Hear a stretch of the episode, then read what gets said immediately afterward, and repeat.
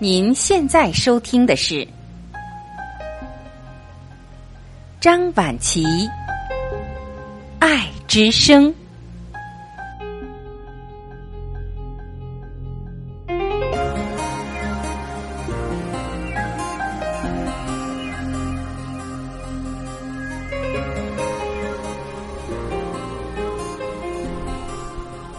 各位家人，你们好，我是张晚琪。今天我们要一起分享：活着不是为生气。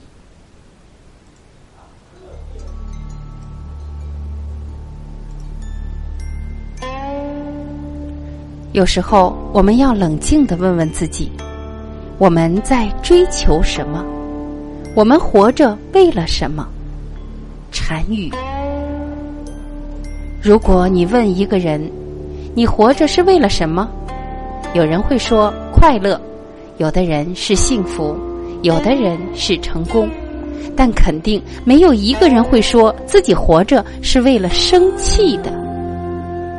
没有谁喜欢有事儿没事儿生气玩的，但很多人却有事儿没事儿就生气。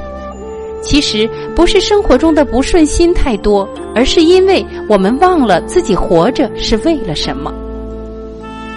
有一位金代禅师非常喜欢种兰花，在平日弘法讲经之余，花费了许多的时间栽种兰花。有一天，他要外出讲学，于是就交代身边的小和尚要照顾好寺院里的兰花。禅师走了以后，小和尚总是细心的照顾兰花，但有一天在浇水的时候，却不小心摔了一跤，把花架撞倒了。所有的花盆都摔碎了，兰花散了满地，很多都被摔坏了。小和尚把禅师的兰花都摔坏了，心里非常不安，每天都吃不下饭，睡不着觉。过了几天，禅师回来了，小和尚心惊胆战的向禅师赔罪。禅师看着泪流满面的小和尚，不但没有责怪，反而和蔼的安慰他。那么。师傅，您真的不生我的气吗？小和尚以为禅师可怜他年纪小，才饶了他。禅师笑着说道：“我种兰花是用来供佛的，我又不是为了生气才种兰花的。禅师种花不是因为爱花，而是为了供佛，这是禅师最初的愿望。当一整架的兰花都被摔坏以后，他并没有生气。”因为他没有忘记自己原本的愿望，没有了种养的兰花，采些野花来一样可以供佛，所以才会说我又不是为了生气才种花这样的话。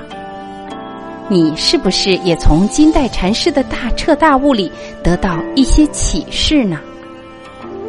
在日常生活中，我们常常会有很多的烦恼，时不时的还搞出一些脾气来。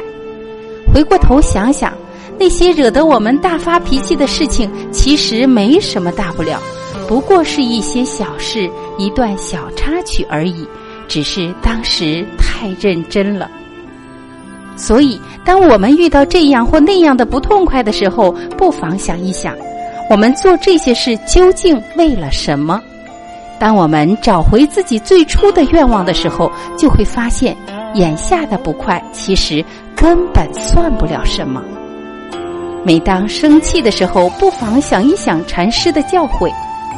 我不是为了生气才种花的，我不是为了生气才工作的，我不是为了生气才恋爱的，我不是为了生气才结婚的。当你这样做了之后，你就会发现，你的生活一下子变得阳光灿烂了。不论什么时候，当烦恼袭来的时候，一定要记得告诉自己一声：“我不是为了生气才活着的。”